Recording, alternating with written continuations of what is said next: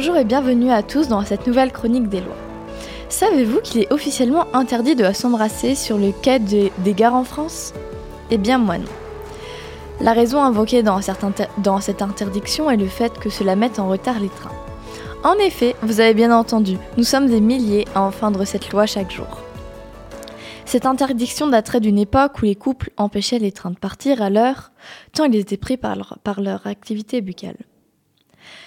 La première chose à laquelle j'ai pensé en apprenant cette raison est que c'est plutôt logique finalement. Mais de là en faire une loi, c'est un peu extrême.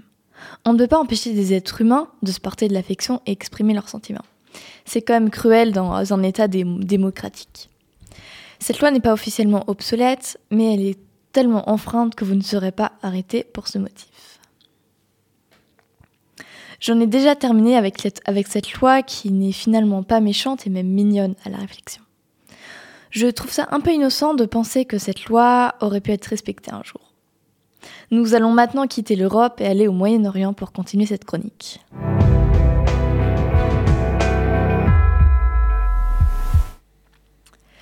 Je vais donc faire le lien de cette loi avec une loi similaire en Arabie saoudite. En effet, à Dubaï, il est interdit de s'embrasser dans la rue au risque de, se voir menotté par la police. Il en est de même pour les gestes jugés trop intimes tels que se tenir la main, se caresser la main ou le visage. En gros, que vous soyez en couple, marié ou fiancé, dans la rue, il faut que vous soyez neutre. Il ne faut rien laisser paraître. La raison invoquée dans le, Moyen, dans le Moyen-Orient n'est pas clairement dite, mais la police peut vous arrêter si elle juge vos actes en public trop intimes. Évidemment, personne n'ignore que l'Arabie saoudite est un État musulman. Mais à Dubaï, ce ne sont pas les seules choses interdites. Dans le même registre, aller dans une chambre d'hôtel à deux sans être officiellement marié est très mal vu, voire complètement illégal. Il n'y a pas vraiment de vérification, mais, sachez-le, c'est officiellement interdit.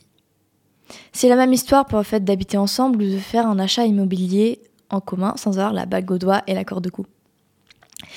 C'est légal depuis 2020 à Dubaï, mais, mais depuis près de 4 ans, c'est encore le cas dans d'autres pays musulmans comme le Qatar.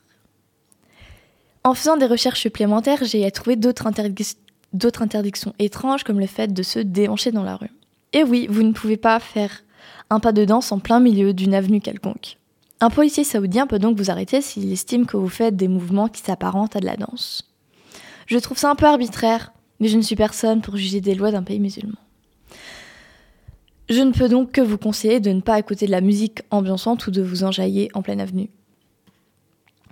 Un autre fait est de se travestir. Vous n'avez pas le droit de vous déguiser ou si vous avez une fête de prévue, vous devez vous changer sur place.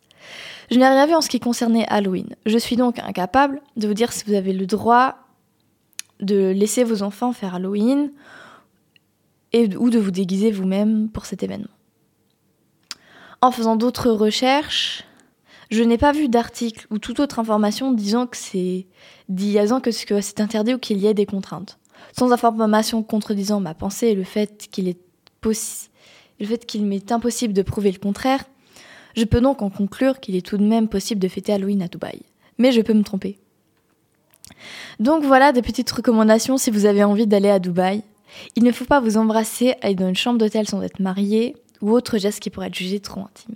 Vous n'avez pas le droit de danser dans les rues ou de vous déguiser. Cette chronique, était plus courte que les autres, mais je la trouve très intéressante. Merci de m'avoir écouté, j'ai terminé et je vous souhaite une bonne journée.